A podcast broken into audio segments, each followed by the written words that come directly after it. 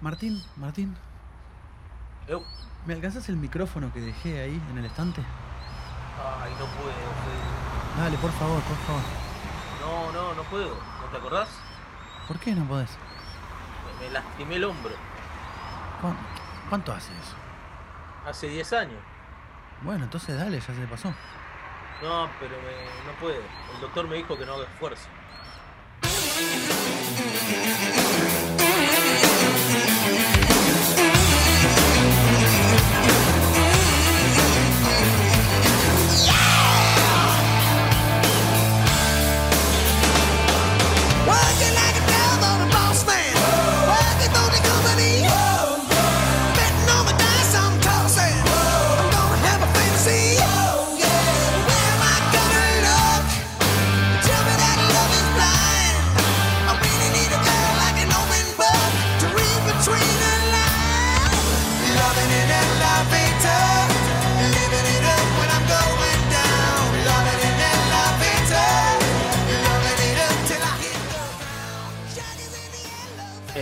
Todo, todo esto es actuado, obviamente, pero vamos a aprovechar para hacer un especial. Muchos hablan de las lesiones de los futbolistas, de los deportistas, etcétera.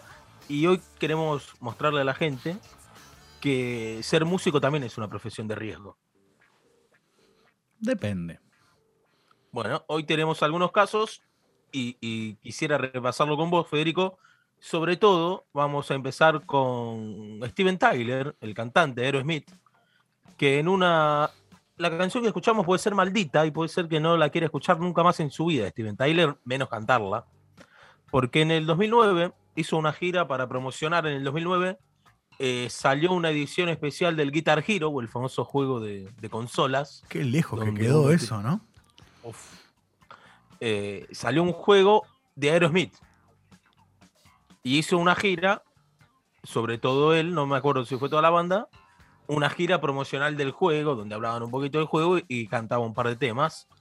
Y durante Loving in a Elevator, en uno de los primeros shows se cayó y se rompió el hombro, cuello y cabeza lastimados. Se cayó así en el escenario típico resbalón Cuestión que el suceso, o sea, se recuperó, obviamente aplazó un par de fechas, volvió a la gira de presentación del videojuego. Y cuando volvió a cantar Loving in a- in a Elevator, Joe Perry, por error, sin querer, el guitarrista lo empujó y volvió a caerse. O sea que El- se cayó el- dos veces con el mismo tema en la misma gira. El verdadero Guitar Hero fue el que lo empujó en realidad. Sí, señor, claro, el, el real. El hombre, de hecho, sacaron la guitarra iguales a la de Joe Perry y todo.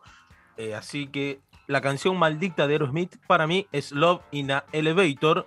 Otro caso de caída, uno bastante más cercano, en tiempo y en la persona, hablamos de Joaquín Sabina, quien en febrero del 2020, antes de que se pare el mundo por, la pandemia, estaba brindando un espectáculo con el colega Juan Manuel Serrat, cuando cayó el escenario en un foso, un foso de un metro setenta, bastante alto, y estuvo 10 días internado, inclusive algunos días en terapia intensiva, le tuvieron que hacer una cirugía eh, en el cráneo y etcétera. Por suerte está muy bien. Un Joaquín. Sabina, que es importante aclararlo, es una persona entrada en edad, entrada en vicios y que ya atravesó ACVs y, y determinadas cuestiones de salud que hacen que cualquier cosa que le ocurra eh, esté bastante. la fragilidad sea mayor, vamos a decirlo en esos términos eh, no médicos, ¿no? Así que por suerte estuvo muy bien y encima eso, al mes, o no sé si en, si en España, ¿dó- ¿dónde dijiste que fue en España?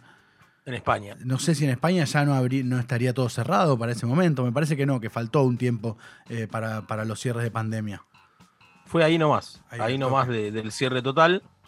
Y aparte a nosotros nos pegó mucho a los argentinos, primero obviamente por el cariño que, que se le tiene en esta tierra a Joaquín Sabina y a Serrat, a ambos, pero porque fue muy pegado al desenlace final de Sergio Denis. Claro, que había sido un, un suceso similar, ¿no? Sergio Denis el 11 de marzo del 2019, eh, en el Teatro Mercedes Sosa de Tucumán, daba un show por el Día de la Mujer, recordemos el 8 de marzo, tres días después dio el show, y en pleno show, creo que aparte no llegó ni a la mitad del show, se cayó en una fosa de 3 metros. 3 metros, es una locura pensar que que para cuidar a un artista en un teatro requieras una fosa de 3 metros. Creo que eh, ni en cancha de fútbol No, de- debería haber no una sé qué, qué tantos detalles tenés de eso, pero así, escuchándolo así, sin, sin tener información, eh, tal oído. vez era una fosa de oído, exacto, tal vez era una fosa de esas do- desde donde antes se hacía la música en vivo para las obras de teatro o algo de eso, ¿no? Sí, sí, era, era una fosa eh, de Que- música Que- clásica. Que, como quedó, digamos, que habrá quedado que allí. quedó, pero que, que no estaba bien señalizada tampoco y que no estaba bien cubierta, porque por más, a ver, si es un teatro, vos podés preocuparte en cubrirla para otros eventos, porque es muy peligroso. Sí, sí, sí. Eh, más allá de- de- del repaso que estamos haciendo, hay una cantidad de actores, hasta de público, que puede caerse ahí, y, y tres metros es una altura muy peligrosa. Sí, me hace acordar a, a la todo- famosa fosa de las canchas de fútbol que están desapareciendo de a poco también. De a poco, y la mayoría, de hecho, para evitar, tiene agua para que la caída no sea Claro. eh, letal. Y acá no se preocuparon por los artistas. O sea, eh, era, normalmente hasta en los escenarios le ponen luz para marcar bien. vi- Viste un. Sí, hay unas Una cintas, luz al unas, tope. unas cintas fluorescentes, si no, o ahora las luces de LED, como bien decís vos. O el mismo monitor del, Ajá. del retorno. Pero acá no había nada. Eh, Sergio Denis cayó, estuvo internado en coma 14 meses hasta que por desgracia falleció. Fue la última vez que se lo escuchó a Sergio Denis. Y aún hoy se está esperando, eh, la familia está en juicio con la gente que administra el Teatro Mercedes Sosa de Tucumán, que sigue albergando eventos, que parece que no hizo muchas, muchos cambios al respecto. Eh, solo queremos que se haga justicia por Sergio Denis, un ícono. Un ícono, iba, a hacer alguna apreciación musical eh, de Sergio Denis. Una vez vos me regalaste un vinilo, un LP de Sergio Denis haciendo versiones de los Beatles. Una cosa increíble, lo recomendamos, creo que está subido eh, en las redes eso. Ha- Hay mucha obra de, Sergio Denis dando vueltas por allí, que en épocas en las que había arregladores musicales muy interesantes y muy buenos, eh, así que puede haber algunas cosas interesantes más allá de lo de, cómo siempre se lo ha tomado como, como un personaje medio bizarro y todo eso, con todo respeto. eh, que él mismo también se, se ha subido a eso para, para ganarse la vida durante mucho tiempo. Hay alguna perlita ahí musical de Sergio Denis. Tampoco es que es Charlie García, ¿no? Pero para, para divertirse pero y es un escuchar tipo un que- rato.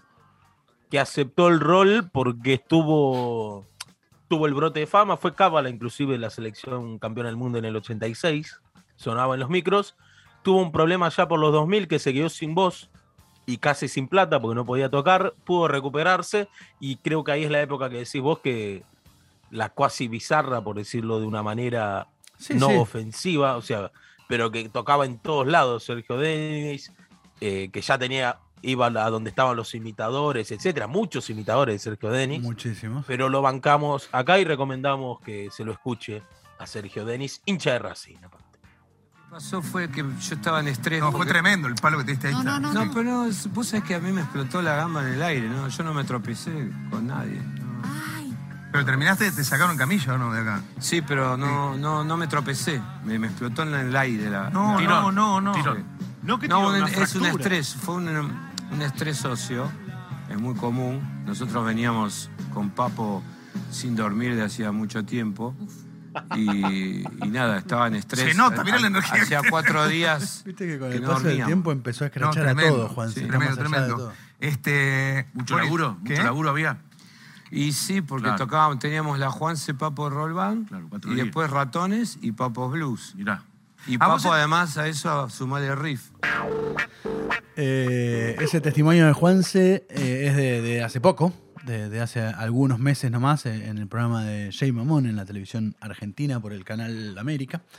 Eh, pusimos este testimonio porque los testimonios anteriores que hay, los de la época, eh, los del año 92 en adelante, los de los años 90, vamos a decir, Juan se dice siempre una cosa diferente, dice que el rock es así, bueno, una serie de cosas que, eh, que, que no, no- no es tan claro como fue en este, que tampoco es tan claro que le explotó la pierna porque le explotó. ¿No? O sea, no, No. es que tuvo un aneurisma de repente o algo así, no sé. No, bueno, maestro, te pasó otra cosa.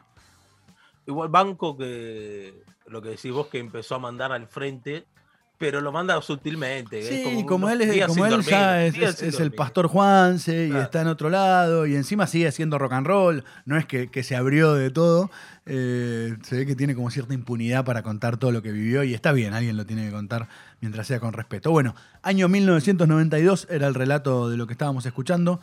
Eh, el contexto, la visita de los Guns N' Roses. Para muchos fue el primer concierto de una super mega banda en Argentina. No es que antes no había habido grandes conciertos, los había habido, pero bueno, eh, también es cierto que el nivel de producción, de parafernalia, el momento en el que estaban los Guns en ese momento, con los Use Your Illusion, eh, esa mega gira, Tokio, Sudamérica, bueno, eh, el mundo, el globo entero, hacía, y recuerden, ¿no? Años 90, la presidencia, la quema de las banderas, todas esas fake news que hubo alrededor.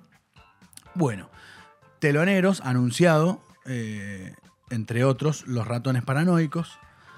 Aparentemente los stage managers, los stage managers son los asistentes de escenario, eh, tanto argentinos como los de la crew de los Guns N' Roses, le sugirieron, le- más que sugirieron, le dijeron que directamente no usaba, no usara los laterales del escenario, porque estaban cubiertos, no se podían ver los desniveles que había, eh, y que Axel Rose conocía bien ese camino cuando le tocaba usarlo, que era, era para que lo use solo Axel.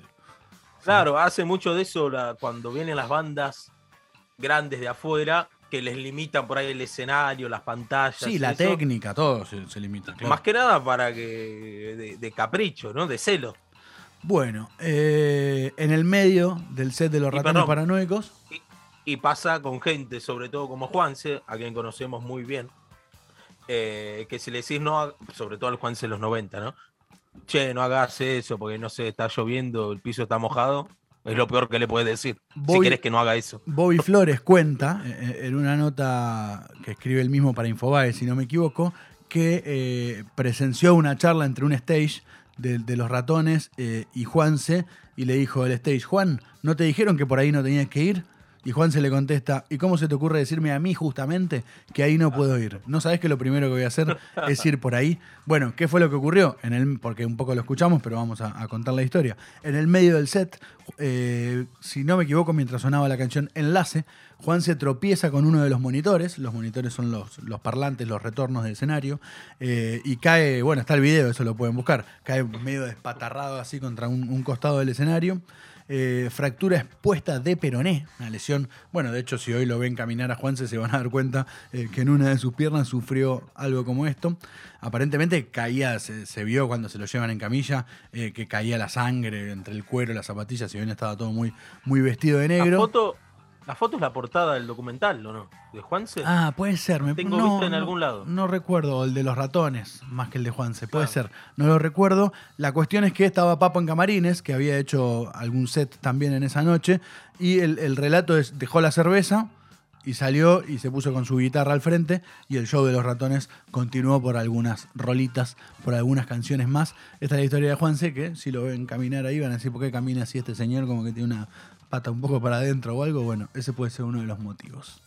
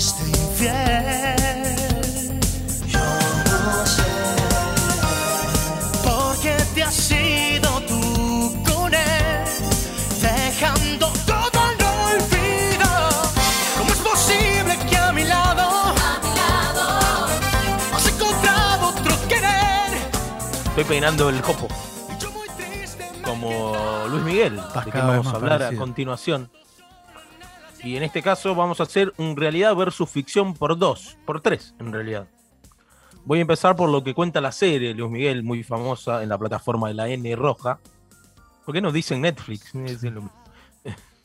Luis Miguel muestra como en un show en el 2005, organizado entre apurones y o sea, fuera de la gira, etcétera, se inauguraba un teatro en Perú y lo quisieron contratar y el manager, para abaratar costos, puso técnica de mala calidad y en el medio de un tema, con un, por un, un cortocircuito en uno de los retornos, eh, se le explota en el oído y Luis Miguel queda internado dos, tres días y posee y adquiere una tinnitus, que es algo que hablábamos acá, que es un famoso, un zumbido crónico y muy molesto en el oído. De lo cual Eso todos tendríamos que cuidarnos y ni usted ni yo nos estamos cuidando en este momento, por ejemplo, que No. estamos con auriculares, yo por- personalmente a un volumen altísimo.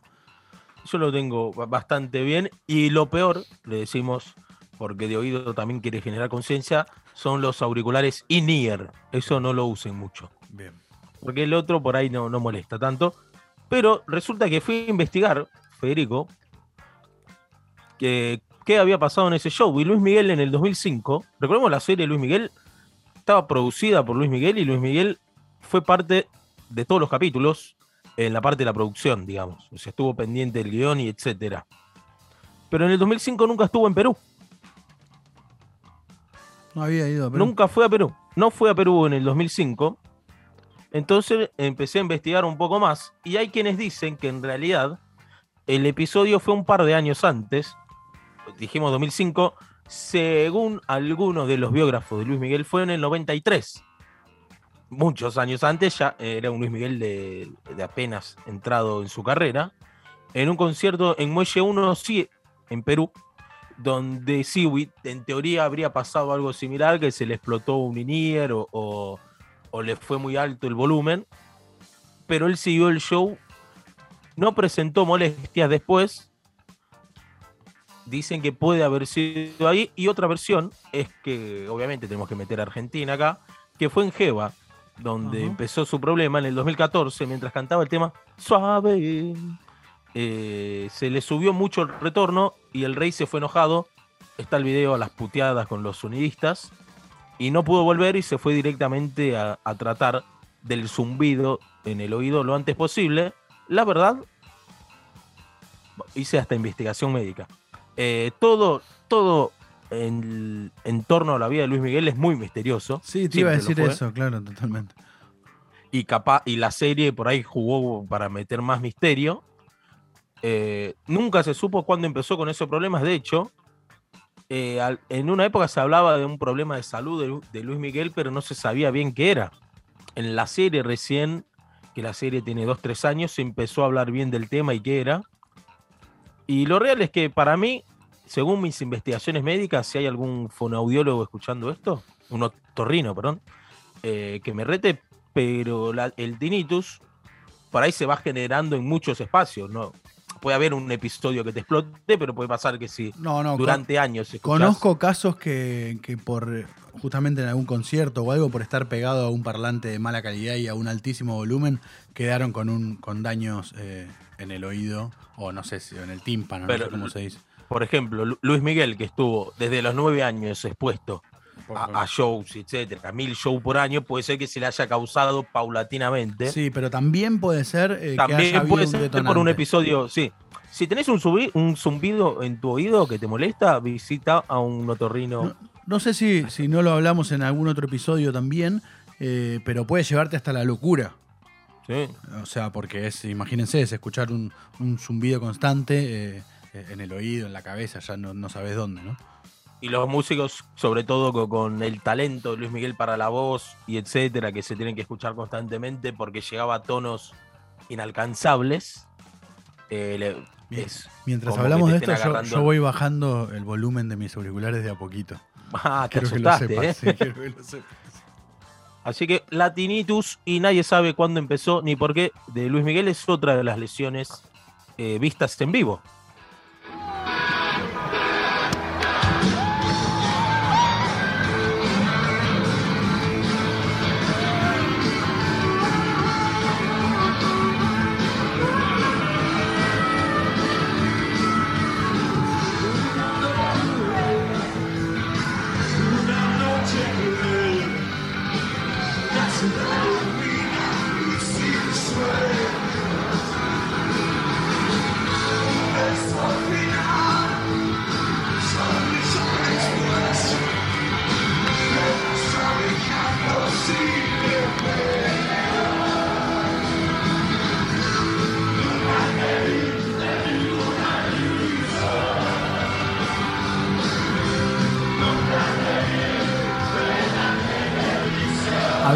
Época, hubo unos tiempos en los que los conciertos se grababan con cassettes eh, en vivo, que no había celulares, que no había streaming, y este era el audio de las grabaciones que uno compraba cuando quería escuchar la, la grabación de el concierto al que fue, porque siempre había un loco o alguien eh, que iba y, y lo grababa de algún modo y demás, eh, con algún eh, radiograbador de periodista que le dicen, o alguno de ese estilo. Y si no, te tenías que fumar el exclusivo Claro, rock and pop. Y en estos casos, eh, en estas bandas de la época, todavía no transmitían tanto. eh, bueno, primero que no estaba la tecnología No tal. estaba. Sí, sí, por ahí para alguna radio, pero nada más para transmitir a, a ese nivel. Eh, hablamos de julio del año 2000. Ustedes escucharon una canción de Los Piojos y si lograron enganchar por ahí, eh, aparece cantando Andrés Ciro. De repente como que, se, Arranca, ¿no? como que se escucha que no canta más y canta una voz que todos conocemos, que es la de Chizo, Gustavo Napoli de la Renga. Eh, esto estamos hablando de julio de 2000, un día martes. Todo el contexto de los días eh, es para prestar la atención por algo. Eh, martes, julio del 2000, un frío bárbaro, Estadio Obras. Eh, en el Estadio Obras estaban sucediendo una serie de siete presentaciones de Los Piojos presentando un disco en vivo grabado en el Estadio de Obras que se llamó Ritual. Para mí, uno de los discos en vivo más importantes, al menos de los años 90, sin duda, y por qué no de la historia de- del rock argentino, con el perdón de Adiós su generis y que, que nadie se ofenda y todo, pero uno de los discos que sin duda representó muchísimo para una generación como, como la mía, por ejemplo. Y en una época eh, tocó totalmente oído de siete obras, no era cosa de. No, no, no, porque eran digamos. siete obras de 7.000 personas, lamentablemente, o 6.000 por lo menos, lamentablemente. Eh, no es que estamos elogiando esa situación. No. Bueno, ese martes fue el séptimo de esos siete conciertos y era un concierto que se iba a, a realizar a beneficio, a beneficio de la Fundación Ángel Rofo, una fundación de la lucha contra el cáncer. Eh, se daba mucho también en los años 90, la necesidad lo, lo pedía a gritos y, y muchas de estas bandas trabajaban mucho para, para que parte de su recaudación o, para generar funciones exclusivas como esta. Luego de siete horas, imagino que la cuestión eh, de dinero para ellos ya estaría bastante bien cubierta. Así que hicieron una, eh, y está muy bien, eh, a beneficio de esta fundación. Cuestión que ese día, hacía dos días que Andrés Ciro tenía 40 grados de fiebre en cama, todo, pero esa función se tenía que realizar por la cuestión del beneficio. Entonces se decidió, no sabemos qué estaba pensado de antes y qué no, eh, pero se decidió hacer la fecha igual, que Ciro vaya, cantó lo que pudo y en el medio hubo muchísimos invitados, entre ellos eh, La Renga, que estuvimos escuchando recién, y te voy a hacer un jueguito. Por favor. ¿Sí? Tengo miedo de perder. Hubo otras bandas invitadas, yo te voy a, a, a ver qué preferís, que te diga la banda y que vos adivines qué canciones de los piojos tocaron, o que te diga las canciones y que vos me digas quién las tocó. Ay, no sé. Elegí vos. Eh, te digo las Decime- canciones, te digo las canciones porque son De- muchas. Haceme para un listado. Decime primero las bandas, después las canciones y yo trato de hilarla. Bien, unir con flechas. Divididos. Unir con flecha. Divididos, al menos Moyo y Arneo, La Renga, Los Auténticos Decadentes y Las Viejas Locas. Imagínense Bueno. esas superestrellas todas juntas eh, en un mismo escenario para el año 2000. Todas estas eran tremendas bandas. De hecho, es cercano a la disolución de Viejas Locas esto. Bueno, Viejas Locas, Decadentes, La Renga, Divididos. Y te voy a decir algunas canciones. ¿Estás anotando? Dale. Jueguen No, tengo- ustedes que están escuchando en cerebro. Spotify. El blues del traje gris. Verano del 92. Llévatelo. Taxi Boy. Shup Shup. Arco. Cruel. El farolito. Y Pega Pega. Para mí, verano del 92, eh, Los Decadentes, Correcto. Uno. correcto. Sí. Eh, pega, pega. Eh, No es difícil. ¿eh? Yará puede ser Viejas Locas. Viejas locas, muy bien. ¿Sí? Uh, me estoy metiendo un bolazo, tremendo. Tirame un par de temas más que me falta uno de la renga y uno de. Eh, Bueno, la renga cruel, pero no, no la estaba. renga el- cruel ya lo sabes. Verano del 92 lo dijiste. Pega Pega lo dijiste. Taxi Boy. Difícil. Taxi Boy y un Viejas Locas. Yo le pondría Viejas Locas. Divididos. ¿Divididos? Uy, Sí. la voy a buscar shup. después de esto ya. ¿Shup, shup, la renga? Divididos. ¿Divididos? El blues del traje gris. La renga. No. ¿No? No. Es fácil. Ay, me- Los decadentes. No. Viejas locas te olvidaste. Ah. ¿Y la renga qué Eh, temas hizo, Federico? Llévatelo. y Cruel. Uy, mirá. Eh, el farolito quedó por ahí colgado. Y los decadentes. Los decadentes muy bien. Y Arco, Arco.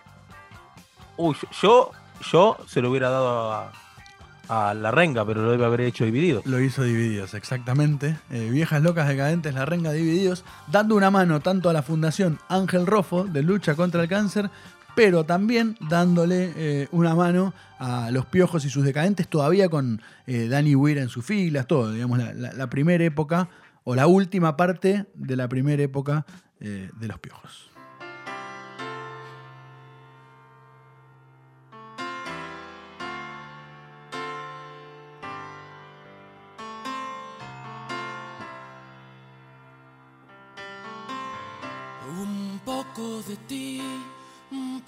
Sobrevivir. ¿Qué es esto? Esta noche que Una viene. hermosa balada. Fría y sola. ¿Somos un programa de rock acaso o no somos un programa? Es un programa de Un rap. aire de éxtasis en la ventana. Para vestirme de fiesta y ceremonia.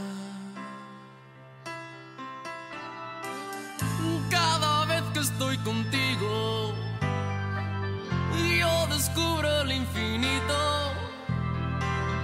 Tiembla el suelo, la noche se ilumina y el silencio se vuelve melodía y es casi una experiencia religiosa. Sentir que resucito si me tocas, subir al firmamento. No es que, que estemos cambiando nuestro género musical preferido, pero en esto de los accidentes eh, vamos a hacer un pequeño popurrí que lo, lo denominé la guardia random. La guardia, dale. La guardia por, por la guardia médica, claramente. Y en este caso le pasó a Enrique Iglesias, el primero, que en un show antes, usted se acordará, usted que ha ido a más shows que yo, sobre todo antes, que eran casi inevitables las grúas con las cámaras.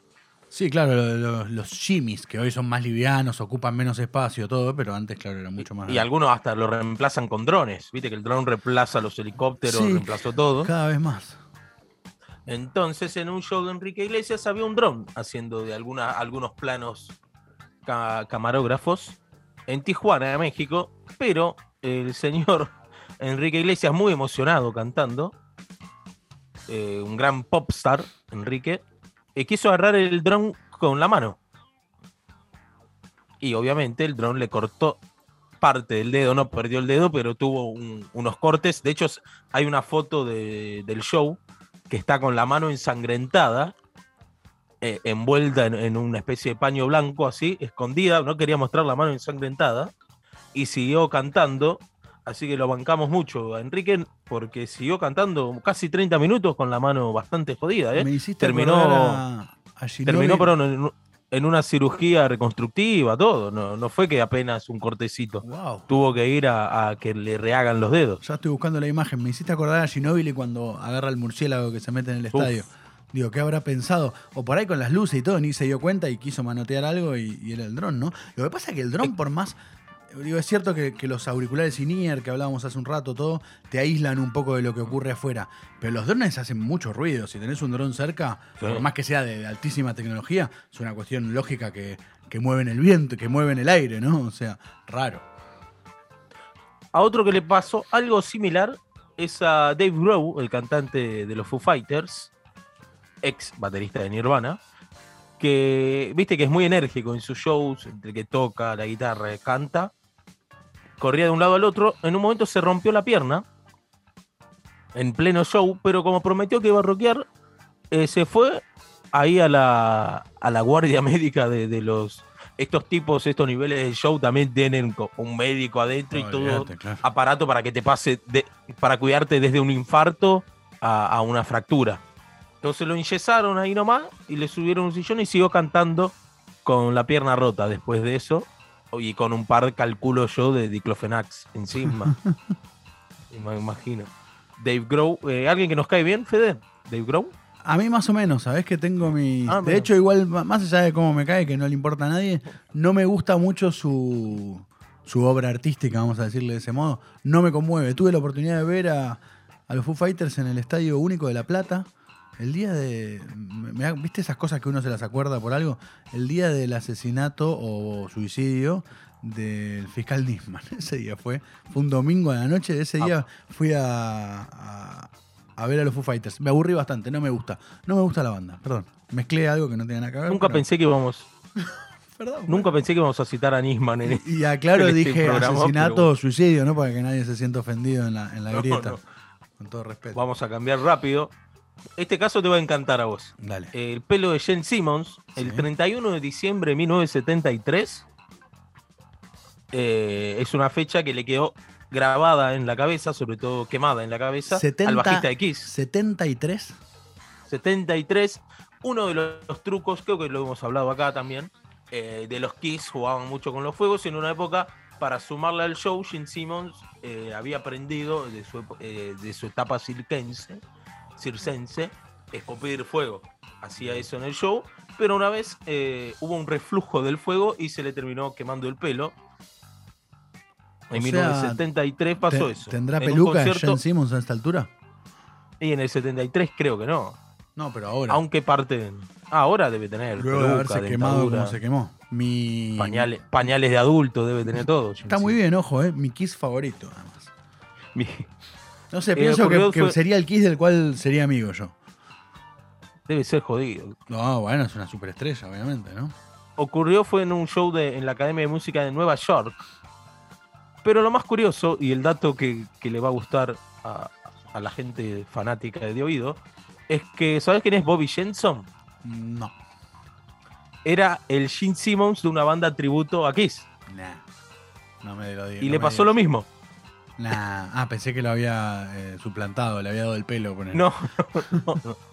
Eh, también en un show, eh, obviamente, tributo a Kiss, años después, tocando, se le prendió fuego por una pirotecnia que se le cayó así, fue más bizarro, casi simpsoniano, se le cayó en, la, en el pelo y se le prendió fuego al Gene Simmons de una banda tributo y reveló que se trató también de su cabello real y no era una peluca y bromeando metió un poco de chispa y dijo fue realmente agradable antes del show ahora tengo mucho mejor corte que Alice Cooper Fantástico, fantástico. la, la picanteó Jenson medio al pedo. Y para cerrar este popurrí vamos a ir con el caso de Chris Novoselic. Volvemos a hablar de Nirvana y volvemos a hablar de, de Nirvana acá y de un evento que hablamos también acá en los MTV Music Awards del 92. ¿Se acuerda que dijimos que se habían matado los, los Eh, Guns y la los pelea con, ah, con la pelea con los Guns fue. Bien. Claro. Y que había terminado todo mal. Mientras pasaba todo eso, eh, los Nirvana tenían un truco en una época que tiraban, sobre todo eh, Chris y Kurt, que podían tirar sus instrumentos arriba. A Dave se le hacía un poco difícil tirar la batería, pero lo tiraban. Y siempre fue más prolijito, Dave. Por ahí tiraba todo un poquito, pero nada más. Tiraban su guitarra y su bajo arriba y lo agarraban en el aire. Y después, bueno, al final del show los rompían. Que de hecho eh, se confesó en una época o se supo que cambiaban los instrumentos para romperlos. Sí, lo escuché. Ponían uno más barato. Pero esto no es lo que vamos a decir. Porque en la presentación, mientras cantaban o tocaban Lithium, el truco salió tan mal que a, que a Chris el bajo le dio directo en la jeta. Po, encima los bajos, aquellos que. y Pesan más, en esa época, son muy pesados los bajos. No recuerdo ahora, creo que usaba un jazz bass o un precision, no me acuerdo de Chris Novoselic. Eh, pesadísimo, pesadísimo. No, y, y- y en caída, y te da directo en la cara, y te noquea, y de hecho lo noqueó. Eh, se fue del escenario con ayuda de, de unos médicos ahí presentes. ¿Y sabes quién ayudó a curarlo? Axel. No, eh, Brian May, guitarrista de Queen, que estaba ahí presente, lo estabilizaron con unas vendas, las heridas, y alcohol. Eh, alcohol para la herida y también para beber. Obviamente le dieron un poquito de champagne y otras cosas para que le pase el dolor de haber cabeceado un bajo Fender. Sí, acá tengo, estoy, revisando lo, de los bajos también. Eh, sí, hay, bajos Fenders usados en la época de Nirvana. Y después hay un bajo Gibson con otro formato que conozco. Eh, no sé cuál habrá sido ese, pero son pesados, vamos a decirlo de ese modo. ya que, que te pegue, no sé, un, un ukelele te duele si lo tirás para arriba. Imagínate un bajo que, que son de por sí instrumentos con otra madera, porque aguantan otra tensión de cuerdas y etcétera. Los luthiers de, de Muy oído. bien. Para ustedes. Bueno, con permiso y con disculpas del audio, de la mala calidad del audio que van a escuchar, vamos a ir cerrando con el caso que originó este episodio, el caso más Voy a reciente. interpretar una canción con ellos. Yo tengo que tratar de poner un poco de hielo en mi piel. Allá ese que allá, este, ese compadre mío también.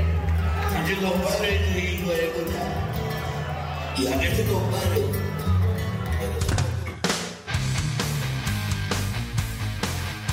Muy bueno Horacio Guaraní, ¿eh? Horacio Guaraní dijo, después de todo lo que pasó, la verdad es que es un triunfo que hoy esté acá. Se fue.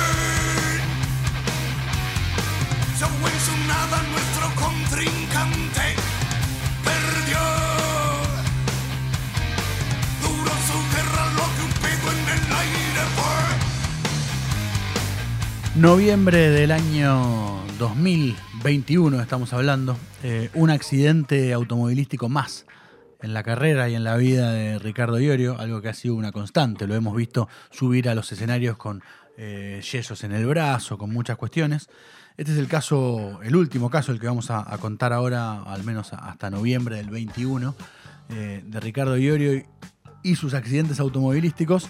Bueno, Iorio, ¿no? Un gran poeta de la canción, del metal, del rock argentino, lamentablemente devenido en un referente de las peores derechas ideológicas, misóginas, eh, todo, pero bueno, con una gran obra que, está ahí eh, para quien quiera y sienta que tenga ganas de escucharlo. Es importante decir esto cada vez que hablamos de Ricardo Iorio.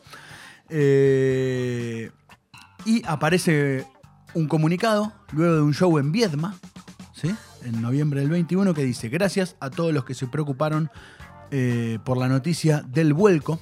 Perdón, esto fue anterior, me estoy mezclando casos. Dice, gracias a todos los que se preocuparon por la noticia del vuelco, el hecho fue simplemente un error de cálculo en la oscuridad, a la salida de un campo. No hubo consecuencias, solo es una anécdota más, no tuve ni un rajuño. Eso fue hace algunos meses, tras un accidente en Villa Ventana, provincia de Buenos Aires, suponemos que cercano a la zona donde vive el mismísimo Ricardo Iorio. Si la anécdota es un vuelco, prefiero no tener anécdota, ¿no?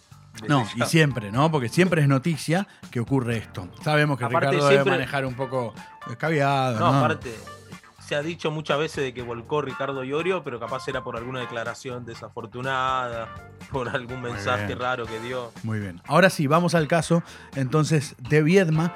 Eh, la cuestión es que en, en plena vuelta de recintos con capacidades completas, aforos completos, como se dice todo, Iorio comienza una especie de gira, va a tocar a la ciudad de, Viedma junto a su banda solista. Iorio hace ya algunos largos años que tiene una banda solista, con algún ex almafuerte, especialmente Martínez en batería, su hermano en guitarra. Después está la hija de León Gieco, si no me equivoco, que toca teclados. Y bueno, hay un guitarrista eh, y un bajista que ahora no estoy recordando los nombres. Muy joven, Alejo es el guitarrista, el bajista no lo conozco. Eh, bueno, y aparece un comunicado en Facebook, que nos enteramos los que no estuvimos en ese concierto en Viedma, que dice, Ricardo, en el día de ayer, iniciando el viaje para dar su concierto, tuvo un accidente con la rueda de auxilio, sufriendo una lesión en el tobillo de la pierna izquierda. O sea, se le cayó la rueda de auxilio, ya había, ya había pinchado una rueda, ¿no? Ya de movida. Claro, claro, porque no es que lo atacó la rueda, la, la rueda de auxilio y No, no, no le fue a dividir una, un, un corner. Esto es comunicado en las redes oficiales, eh, Iorio Oficial se llama. A pesar de esto, llegó durante la tarde al hospital Artemide Sati de la ciudad de Viedma, donde le realizaron radiografías y fue asistido por el doctor Ronald Yavoy, traumatólogo, entre paréntesis, dando por resultado fractura de tobillo, la que requiere intervención quirúrgica. A pesar de la propuesta de suspensión por parte de los organizadores, el artista insistió a la realización por respeto a su público, en lo que fue una velada inolvidable. Ricardo Iorio hizo ese concierto sentado en una silla de ruedas con la pata en alto y diciendo, bueno, vamos a parar un poquito, que ahora me voy a poner un poco de hielo como ustedes están escuchando. Eh, busquen las fotos, busquen los videos porque están. Bueno, una, una cosa más en, en- en la, iba a decir alocada, pero ya no es ni alocada, ya es bastante irrespetuosa carrera de Ricardo Iorio, que lamentablemente tuvo una obra eh, maravillosa y que para mí, por lo menos, disculpen, que, que he visto mucho a Almafuerte en vivo, está muy lejos eh, de lo que fue esa obra artística. Y ni siquiera es una cuestión eh, de estar en contra o, o- o- o repre- o querer representar ideas opuestas a las de Iorio, sino es una cuestión que también la cuestión artística dista de ser la que fue, ¿no? Volcó. Básicamente.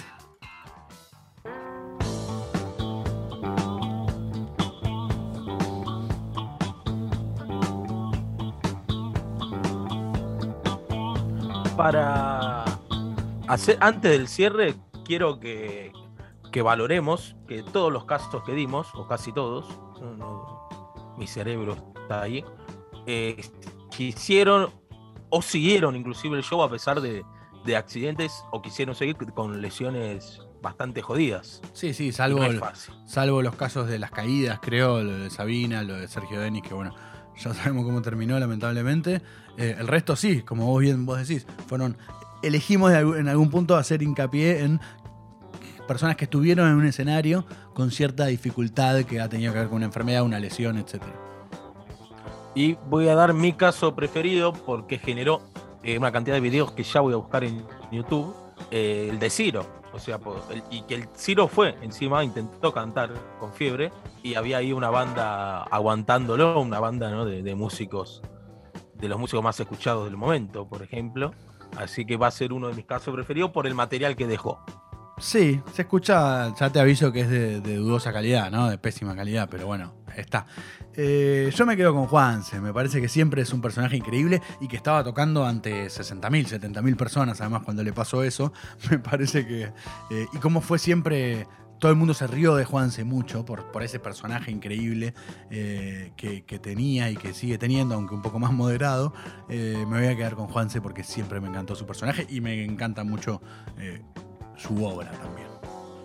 Si estás escuchando esto, eh, arroba de punto oído, nos pueden escribir ahí al, a- al chat de Instagram y, y nos decís tu caso preferido de todos los casos que escuchaste durante este lugar llamado de oído.